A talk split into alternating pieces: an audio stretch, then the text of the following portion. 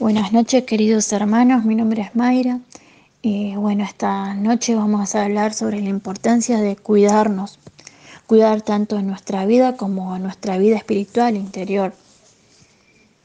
Eh, todo este tiempo que hemos pasado como pandemia eh, por, este, por el virus, nos tuvimos que cuidar, estar aislados, en cuarentena, eh, cuidar nuestro entorno, también nosotros como cuidar a, nuestra familia, la gente que tanto queremos y amamos. También tuvimos que cuidar nuestro interior, ¿no? Cuidamos nuestra relación con Dios, la fe, estos tiempos que no ha tocado vivir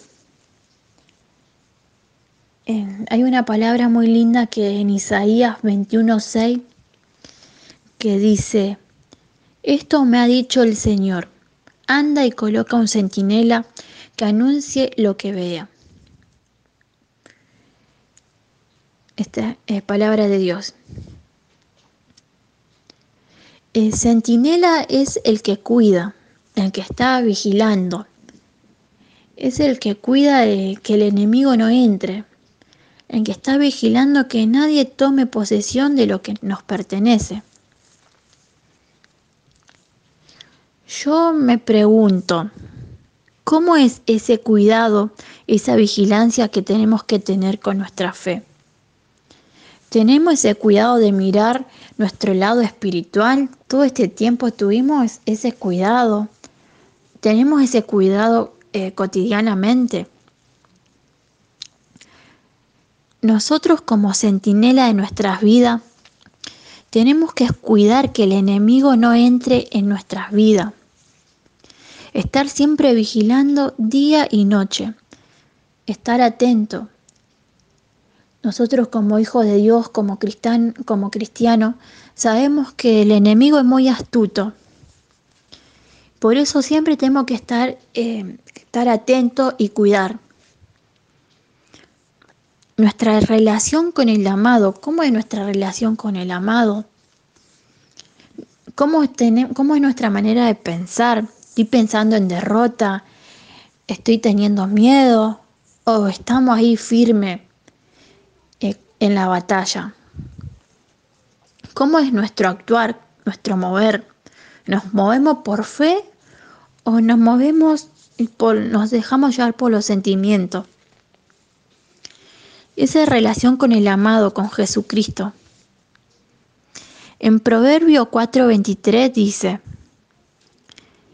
Primero que nada, vigila tu corazón, porque en él está la fuente de vida. Palabra de Dios. Me gustaba mucho esta palabra porque dice primero que nada, o sea, lo primero que tenemos que hacer es cuidar nuestro corazón. ¿Cómo estamos viviendo? Estamos tristes, preocupados, amargados, estamos o estamos felices, estamos temerosos, con miedo, a la expectativa, por la incertidumbre muchas veces. Tenemos que chequearnos y vigilarnos continuamente, hermano, continuamente. Yo me, me aliento continuamente. Yo me digo a mí misma, Dale, Mayra, que vos podés, el Señor está contigo. Dale, Mayra, que vos sos fuerte, el Señor es tu escudo. Dale, Mayra, no temas, que Dios, Dios es mi fortaleza. Yo misma, si uno mismo se tiene que estar alentando continuamente. Dale, Mayra, esos pensamientos no son de Dios. Cortamos, yo anulo eh, y rechazo todo pensamiento que no sea de Dios, esos, esos pensamientos de abatimiento que no voy a poder, que no me lo merezco. O sea, yo vivo em, confrontando eso, esos sentimientos, esos pensamientos de miedo que muchas veces lo que me pasa.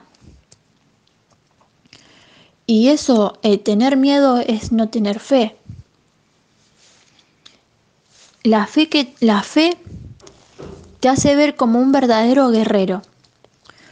Porque cuánta, cuántas veces hemos pasado por situaciones que, que lo único que teníamos que hacer era tener fe.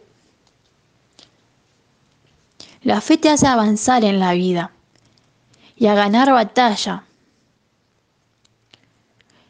Estar firme y poder enfrentar esa situación es tener fe. No sirve de nada tener una fe guardada. Mientras más la usamos, más crece. Cada vez que tenemos fe, enfrentamos una batalla y la ganamos, nuestra fe crece, crece mucho más. Si tenemos fe, tenemos victoria. La fe es como una semilla que Dios ha puesto en nuestros corazones. Tenemos que cuidarla, es como una planta, cuidarla, regarla, que nada la perjudique. El otro día decía José, eh, taparla de la noche, que no le agarre frío. Tenemos que cuidar esa fe para que pueda crecer. Y así la palabra de Dios es igual. Yo quiero compartirle, hermanos, que Dios ha sembrado en mi vida una palabra de fe y yo como hija de Dios la cuidé. La cuidé y la hice crecer en mi vida, en mi entorno, en mi familia, la llevé a mi familia y la hice crecer más y más. Pero esa palabra de fe, esa fe que tenemos nosotros, la, la tuvimos que hacer crecer. Hemos enfrentado situaciones que, que por ahí la circunstancia de la vida eh, para el mundo te hace ver que nada es posible, pero nosotros tuvimos fe y nuestra fe creció más y más. Dios se ha manifestado en nuestras vidas de una manera sobrenatural. Hoy puedo decir que tenemos vida en abundante. Nuestras vidas, tanto familiar estoy hablando nosotros porque esa palabra de fe que Dios me dio a mi vida, yo la hice crecer y la llevé aún más em, compartiéndola y llevando a mi familia, que hoy mis padres y mis hermanos puedo decir que están en Cristo. Dios ha transformado nuestra vida de una manera sobrenatural. Hoy estamos firmes, tenemos bendiciones económicas, tenemos vida con propósitos y sueños. Hoy puedo decir que tengo, sueños. Yo puedo ver a mi hermano que tiene sueño, esa ganas de salir adelante que antes no la tenía. Y fue esa semilla de fe que fuimos sembrando. Pero esa fe la tenemos que cuidar. Y no dejarnos llevar por los sentimientos. Hoy te puedo decir que siempre antes de actuar nosotros pensamos.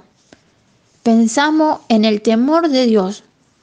Yo hoy antes de, preparar esta prédica hemos tenido una situación que, que claro, en nuestras emociones em, era muy fácil eh, encontrar una solución. Pero ¿qué pasa? Que si yo no me paraba a pensar y a chequearme, a vigilarme como ese centinela de mi vida, hubieras entrado en, digamos, en una maldición o una tentación del enemigo. Que, como le decía, el, enemigo es muy astuto y siempre nos vas a llevar a lugares que, que nosotros no queremos.